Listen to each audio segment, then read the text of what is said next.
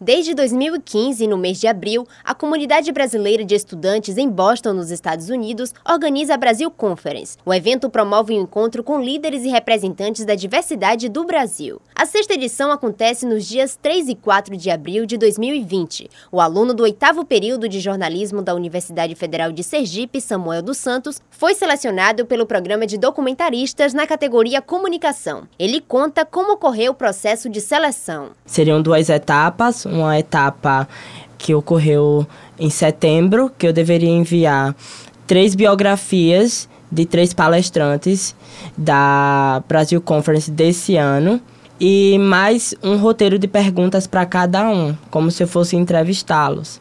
E aí o resultado veio no dia 28 de outubro que eu havia sido selecionado na primeira fase e que eu ia participar então da segunda fase, que seria uma entrevista que aconteceu no dia 13 de novembro.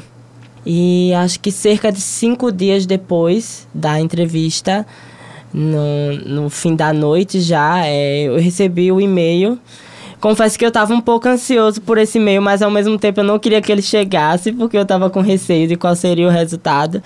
E aí chegou e foi assim, algo muito surreal na minha vida saber que eu fui selecionado é, uma vaga na minha categoria, na categoria que eu estava concorrendo, que era a categoria de comunicação. Havia outras duas categorias, mas cada pessoa só poderia concorrer em uma categoria e eu fui contemplado com essa vaga. O estudante conheceu o programa através de um e-mail enviado pela coordenação do Departamento de Comunicação Social da UFES. Pouco mais de um mês após a seleção, veio o resultado e agora ele se prepara para representar a instituição fora do país. Esse é um ponto muito importante, porque recentemente a nossa universidade foi muito atacada e isso é uma, da, uma das, das coisas que prova que a gente tem um ensino de qualidade aqui, que a gente incentiva os nossos alunos a melhorarem, né, a ser profissionais qualificados e preocupados de como atuarão no mercado de trabalho. E eu acho que essas oportunidades que surgem também servem para fortalecer isso e provar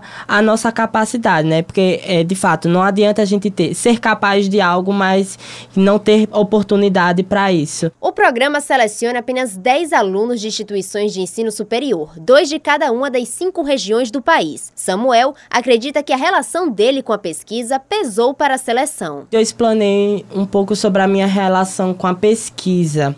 Eu fui é, aluno do PIBIC Júnior ainda no ensino médio e após isso eu tive uma relação com a pesquisa não enquanto pesquisador, como eu fui no ensino médio, mas eu acho que alguém que preocupado em divulgar a pesquisa.